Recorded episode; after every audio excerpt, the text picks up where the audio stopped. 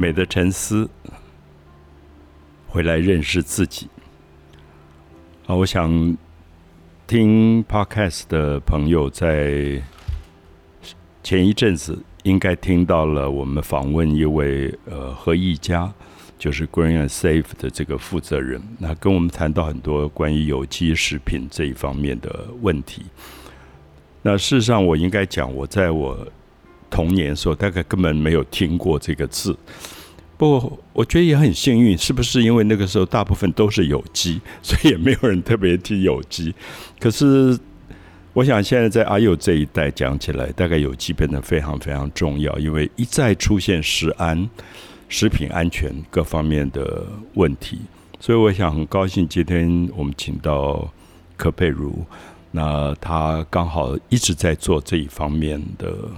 努力哈，工作、研究、探讨。可是我想，呃，我大概阅读了一下，好像跟 Green and Safe 他们的方向内容并不完全一致。那我也看到，比如说食疗，那食疗一般人可能还不是很了解。那佩如是不是可以解释一下，就是你希望做的是什么？你现在有一个基金会，那是往这个方向在走。我在呃美国旧金山，二零一四年的时候创的基金会叫 Food Culture Collective，嗯哼，我们就叫它食物文化合作社。嗯哼，那呃，可是创这个基金会之前，认识食物，真的去认识食物，也是因为自己生病。哦，那自己啊那时候大学刚毕业，充满愿景，想要做很多事情的时候，就倒下。充满愿景常常是一种病。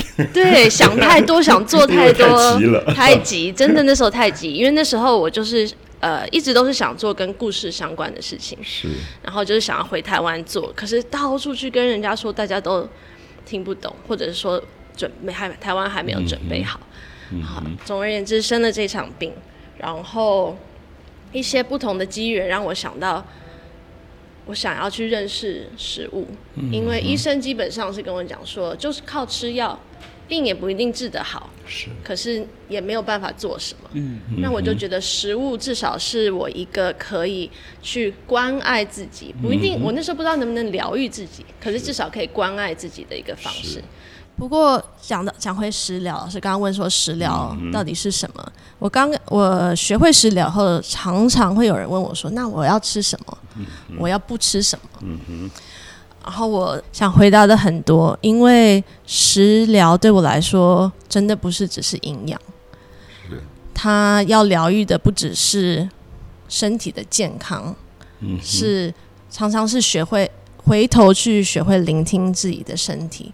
学会去爱自己，学会不只是爱自己，爱我们的环境，爱我们的社群，爱我们的嗯这个地球上的其他的人们。所以它是它其实是一个很大的功课。嗯哼，是刚才佩如提到，我想一般的听众朋友可能没有注意，就是说，可能食疗出发点是说哦，我身体不太好，我用食物来治疗我自己，疗愈我自己。可是后来。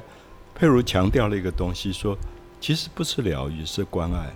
那我我听到这个字以后，我吓一跳，我就知道说，这个食疗并不只是我们讲的医学上或生理上的这个字眼，它同时有一部分是说，我我现在想，我小时候有时候吃一个东西，我快乐的不得了，我也不知道它到底对我好还不好。可是我想那个快乐大概很重要，是就是小时候妈妈会做。一个很特别的东西，然后我都不知道它的食材是怎么来的，然后他就拿个小调羹慢慢喂我的时候，我到现在我还记得，我觉得大概是我人生里最幸福的一个回忆。那我想，食物如果让一个人快乐，会不会是食疗很重要、很重要一个核心的价值？哦，绝对是，绝对是因为，嗯。常常我觉得在一开始的疗愈过程，它其实是一个非常啊，常常是非常紧绷的，因为你觉得我身体有问题，我要去解决这个问题，吃药要对抗它，对，要对抗它。那所以身体是一个敌人啊，了解。那你要吃什么东西，身体会感觉到快乐？你不可能会为一个敌人让你快乐的事情、快乐的东西。所以要重新学会去爱这个生病的自己，那个真的是一个很重要的第一步。没有访问以前，我想到的食疗真的是治疗。对。可是我后来你解释了以后，就了解有比治疗更重要的事情，其实是关爱，就重新回来爱自己这件事情。对，所以最近我出的书《用爱发酵》，就是想要讲说，我们一起来换一个方方方向来看食疗这一件事情。对，我不晓得我能不能回忆一下我自己的童年呢？我我刚刚讲说，其实那个时候没有听到什么有机这种名称。对，可是。它有一个情况是，那个年代我们没有什么零食，嗯，什么后来听到的什么旺旺怪怪都没有，然后小孩子就要在大自然里自己去找，是。那我们常常是扶桑花，拔起来吸它后面的蜜，对。然后我觉得人类跟动物其实有一部分是类似，就他知道哪里有蜜，他就会把那个花这样吸，然后觉得哦好快乐，嗯，然后还跟小朋友。分享这件事，然后茭白笋拔起来以后，新鲜的稍微冲一冲就开始啃，然后地瓜，就各种的食物，其实遍布在大自然当中。我忽然想，我蛮关爱我自己的，就是我们好像真的在大自然里找到好多好多。我刚刚记得我还跟佩如讲说，我到现在我阳台上养了很多紫苏左手香。是。我过来过去，我就会摘一片左手香，就一直搓它，就闻它，或者柠檬的叶子。所以前一阵子我确诊失去嗅觉，我非常非常痛苦，是因为我非常依赖嗅觉。我觉得嗅觉给了我好多好多存在的快乐，就是我知道我存在，我知道我的身体跟这些植物有对话，它会变得很饱满，会变得很健康。其实我觉得现代人。真的是现在世世代的小孩特别真的是辛苦了。是为说为要去谈有机这件事，真的你要去努力的去找，或者是你要努力的离开城市去回到土地，才能够像老师这样子说去找到。我们就在身边的。对对，以前是真的就在身边。那现在你就算认识是第一件事情，找到，然后你还不知道可不可食用，因为那个环境的污染。是，对。所以现在的人真的是辛苦了。是，所以我我在想，呃，我大部分我跟阿佑对话，就两个时代对话，我都觉得我输了，因为现在太进步了。他们现在有的东西，我那个时候都没有。可是今天很高兴，因为我觉得我有的东西，原来下一个时代也没有。就我们会拿一个楼梯哦，偷偷偷偷爬爬到屋檐底下去偷看那个燕子，它在孵小燕子。是。然后那个窝里面其实是有味道的，是有就是那个母鸟在孵蛋的过程，然后它很紧张，后来我就被妈妈骂一顿，说你不可以去打扰它，然后就故意吓我，不知道他讲的真的还假。他说那个窝里常常会有蛇，因为蛇也要去吃那个蛋。就是我童年里好多这种故事，所以刚刚佩如也讲到这一个部分，就 story 这个东西，就能不能把很多的。用更快乐的故事把它找回来，而不是有现在有时候我们真的看到营养师跟我开单子的时候，我也很害怕，因为全部变成功课，然后什么东西加什么东西，它才是健康的。我的胆固醇一直高，然后我就每天紧张的要死，就说这个东西到底胆固醇是多少，我就变得好大的压力。是，可是人可不可能回到一个更为自然的状况？而在这自然当中，你相信？大自然给你东西，其实大部分都是好。真的，我们呃，食物文化合作社希望传达传递的故事，就是一些充满希望的故事，一些好的故事。因为其实，在美国，饮食文化谁有说话权，一直都是白人跟男性。对。可是，其实你如果光是看农业，大部分真的务农的人都不是白人。是，而且有许多许多的女性，厨房后的各式各样的，他们的故事，或者是现在一些比较创新社会企业的故事，那真的是可以启发人心，真的是会让你觉得有动力的。我完全可以证明，我们家就是妈妈的厨房，就是所有我现在记得的气味、感谢的气味，都是跟着妈妈走进市场。然后回来摘菜，整理所有的食材过程当中，我在做功课，我知道今天晚上要吃什么东西。他在拍那个姜、切蒜、切葱，全部是我嗅觉的记忆。我觉得那个真的太快乐了。可是我想现在另外一个时代，这个部分真的没有了。可是我也不知道要怎么帮他找回来。难道我要把他带到餐厅的厨房吗？就是怎么去找回这个气味？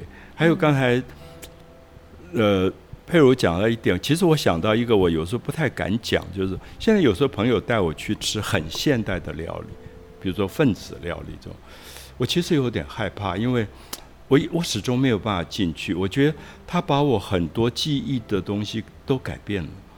那我很希望我记得的是，他比较原始的状态，就是说一个牡蛎。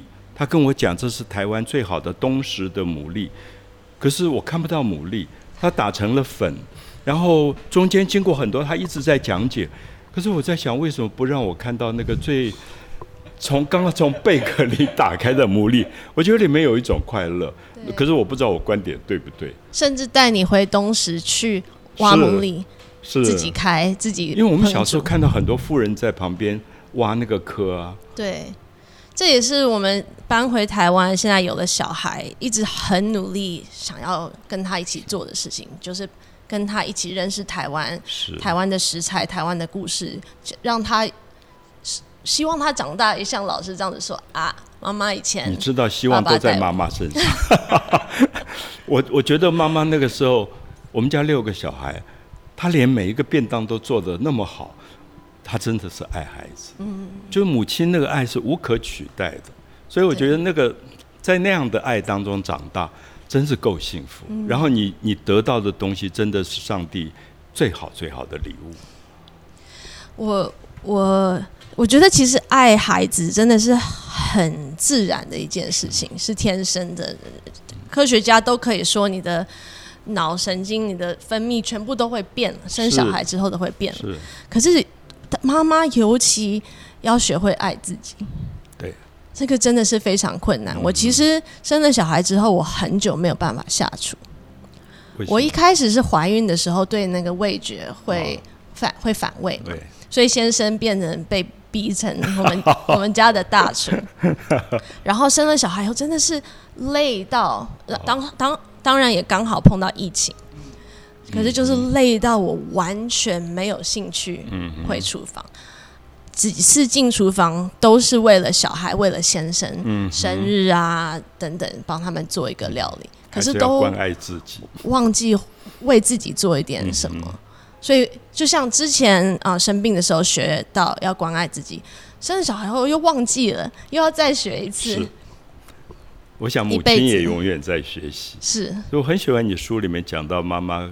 那小时候跟你讲冰淇淋的那件事情，因为我有一次感冒，大概可能三四岁吧，然后就很想吃冰淇淋，那妈妈就说不可以啊，你现在发烧怎么可以吃冰的呢？可她又觉得我那么渴望，他后来真的就找了冰淇淋来说，可是你答应我，我用小条根放一口中，然后你一定要等它完全融化，你再 好温柔。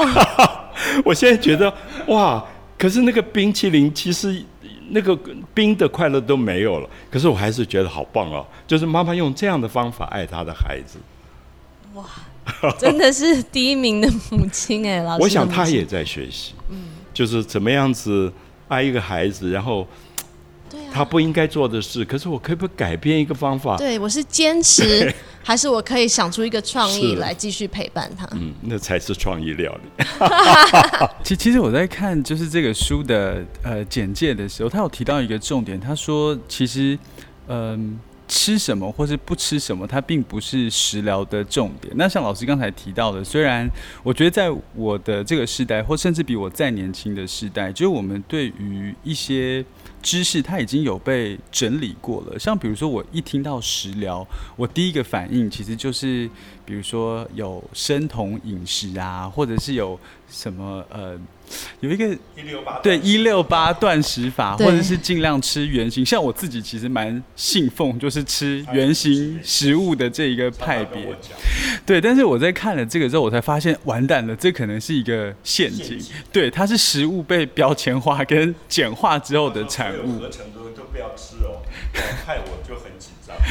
对，就变成呃，我想要请问佩如，因为在里面有提到说，就其实我们真正的对身体好的、比较健康的食疗，其实应该要去认识食物跟自己身体的关系。可是我们目前接收到的对这方面的知识，是像我刚才说的，它已经被标签化，然后被简化。那呃，有什么比较实际的方式，是我们可以重新来认识，就是我们每天要吃进去的这些东西？嗯，谢谢你这样子问。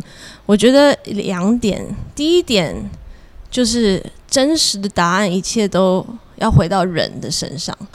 你去认识了一个农夫，你去看了他走了他的农场，你后来觉得这里是我可以信任的食物来源地。嗯哼，我觉得就很就很清楚明了。其实我觉得，呃，学食疗这个过程中是很容易分说什么是好的，什么是不好的，甚至什么是超级食物，什么是嗯、呃被恶魔化的食物、垃圾食物。我觉得其实这个是这个也是很辛苦的一件事情。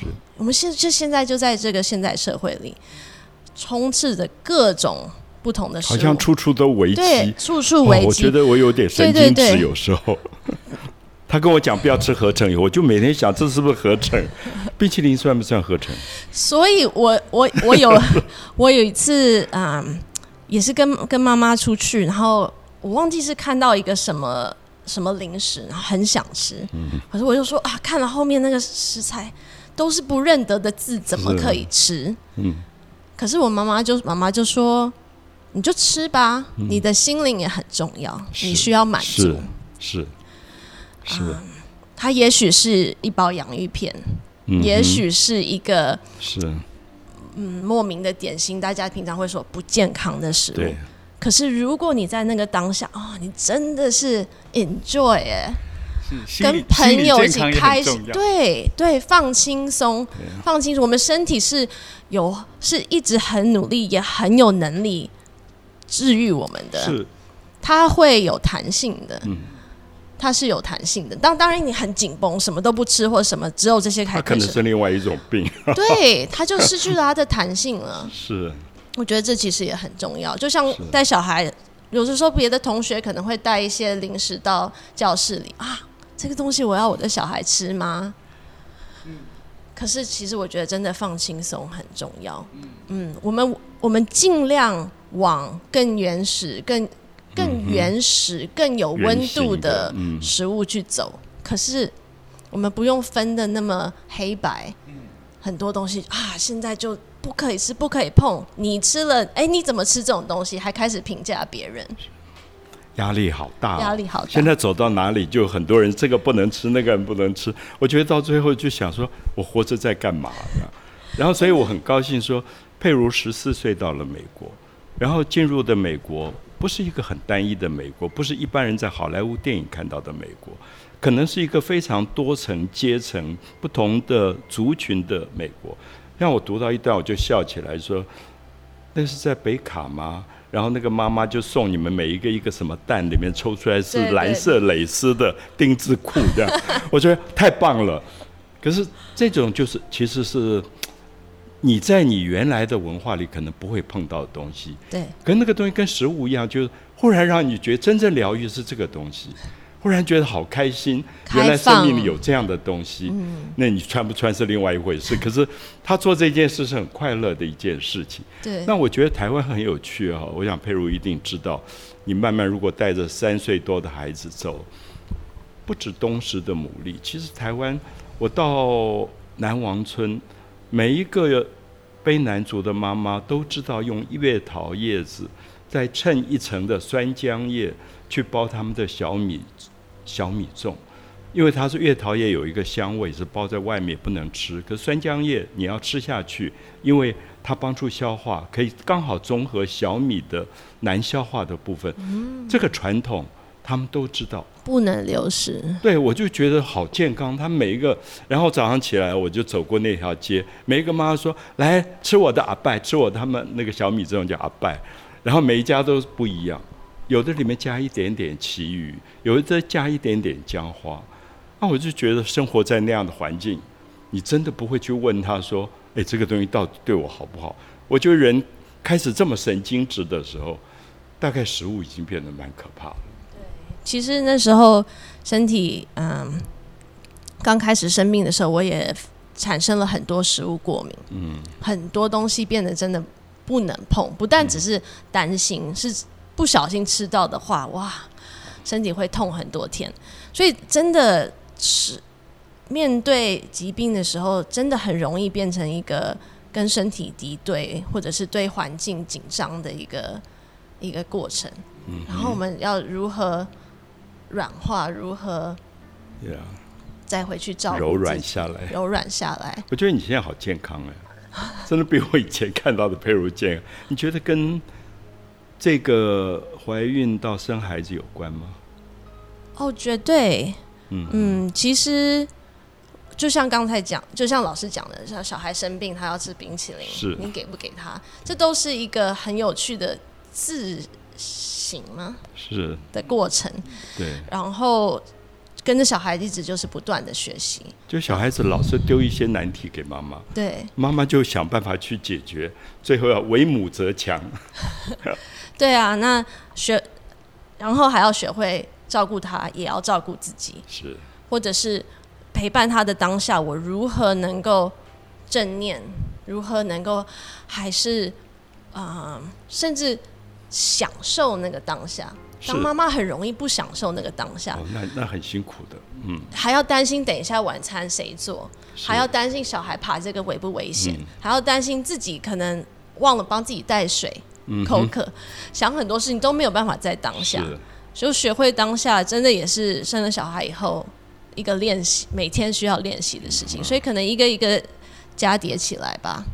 现在的自己这本书太好看，太好看了。我觉得应该很多的，尤其是妈妈，你在带一个两岁、三岁的孩子的时候，你读读试试看，读这本书，就是刚刚佩如说，你要回来关心自己、爱自己，同时享受跟孩子在一起。如果你觉得孩子是一个麻烦，你一定很辛苦，所以我在想，妈妈以前照顾我们六个小孩，她大概每天都很快乐，因为她要想办法，这个孩子生病发烧要吃冰淇淋的时候，我要怎么办？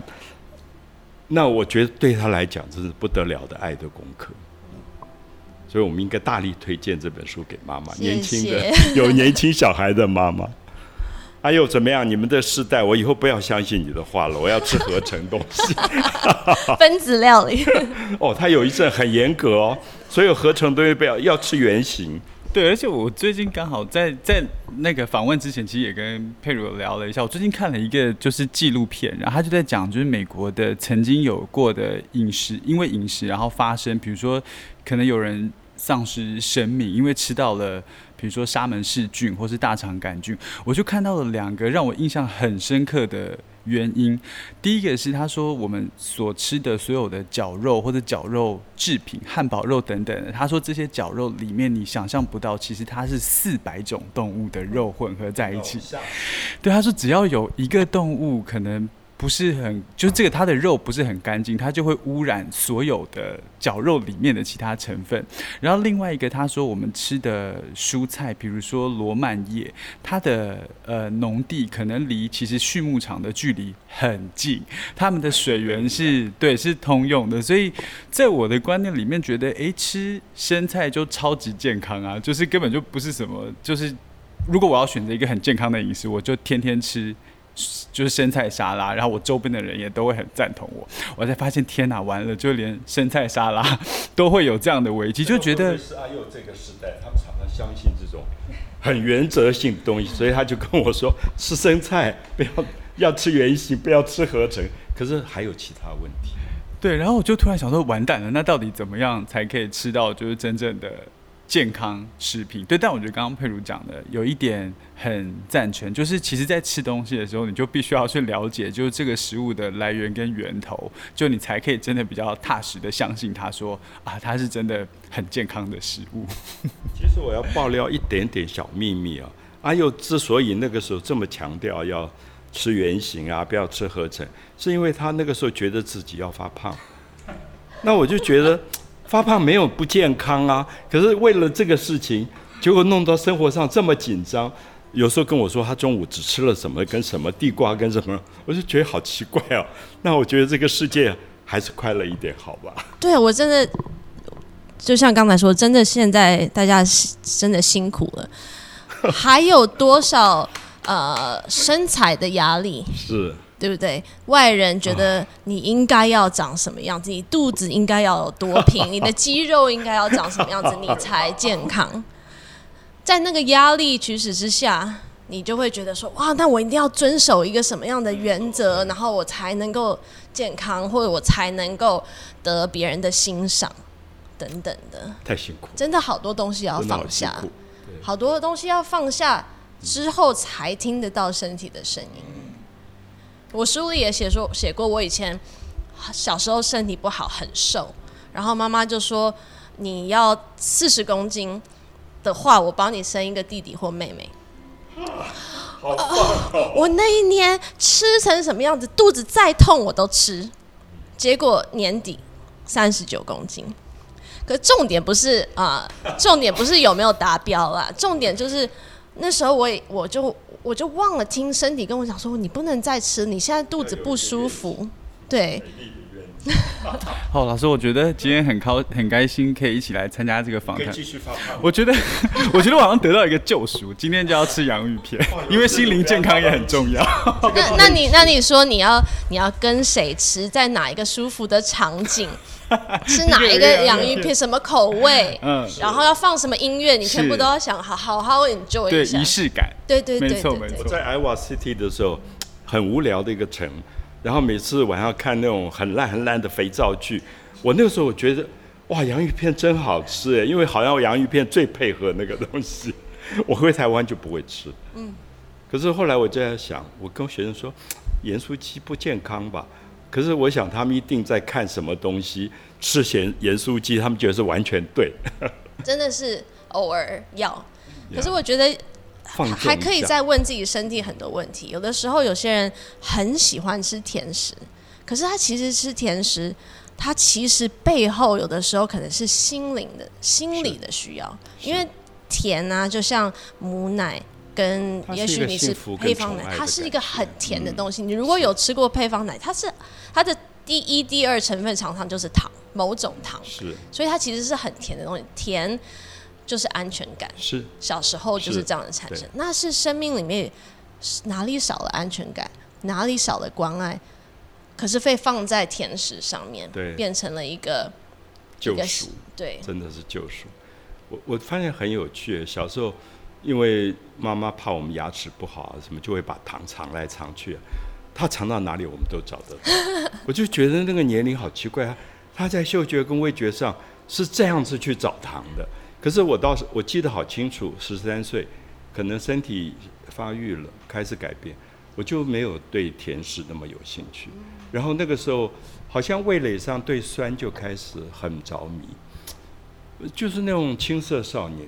喜欢吃那个还没有完全成熟的果实，然后不放糖的柠檬汁，我觉得好奇怪。就有一个青涩少年，真的就他对酸非常感兴趣。可是后来我觉得酸其实是一种 lost。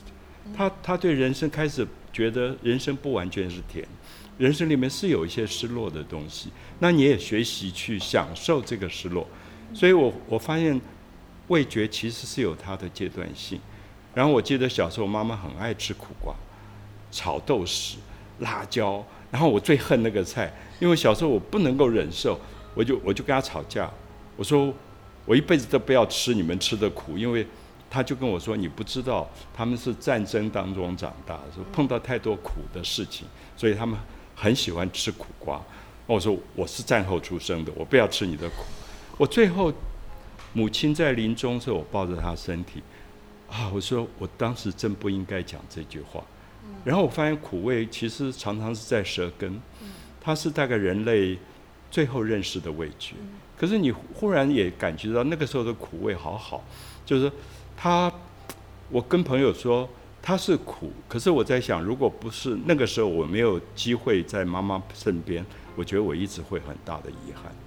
我反而觉得那个苦味是一个圆满，就是小时候他抱着我，现在我抱着他，在我怀里走掉，然后我就读《金刚经》给他听，那我觉得嗅觉、味觉啊，今天呃佩如讲到的这些关爱这些东西，我相信是一个人生好大的功课，所以我很高兴看到这本书，因为它不像一般的营养师的书给我那么大的压力，然后每次读了以后都觉得。我怎么每天在犯错？那我我在读的时候，我就觉得好棒啊！我要回到我的童年，用最愉快方式来度过我的生命。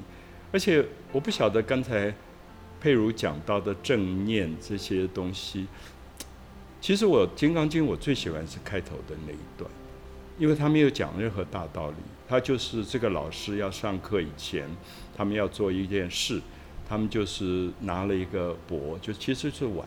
然后他们就走到群众当中去，然后人家会给他一些食物，然后还至本处，回到原来的地方，他们就吃那个东西，吃完他们才开始上课。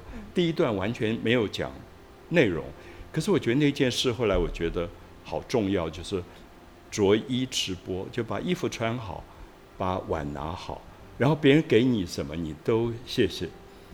所以那个其实不是只要一家的东西。是他沿路过去，人家给他什么，他回来，他都吃。那我想，我现在好像还没有办法做到这么宽容。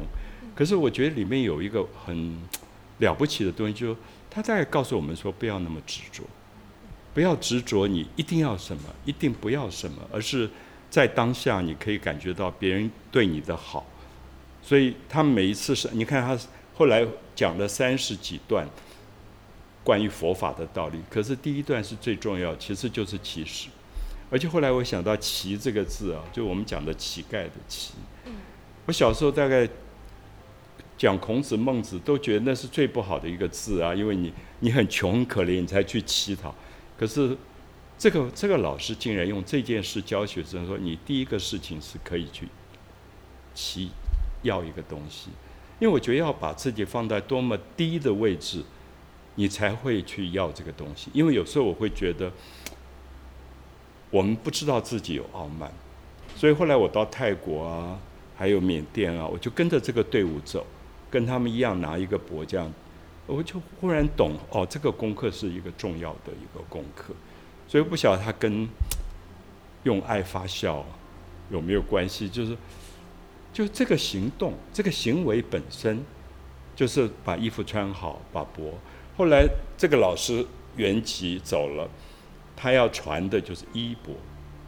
我们现在还讲传衣钵，就是一个高手，他要走之前，他会第学生当中选一个，他要把衣钵传给他。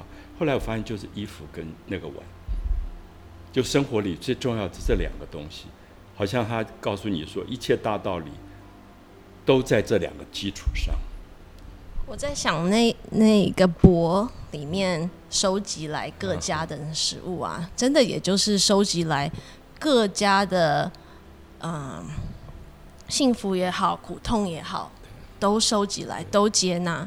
对，这就是人。所以他讲四地其矣，我以前都不懂，四地就一家一家。我说哦，原来是不是只能要一家的东西，就是每一家都要一点，要一点，然后集合拿回来。嗯。所以我想，很不容易懂，就那一段，其实在讲生活里最根本的一个一种感谢在里面。所以我们应该感谢佩如写这本书。感谢你们聆听，而且完全没有让我们有任何的压力去学一个功课。哦，我被阿佑害得很惨啊！好久时间，每天就紧张的要死，说这是不合成。我知道香肠什么火腿是合成。所以我想，冰淇淋会不会是合成？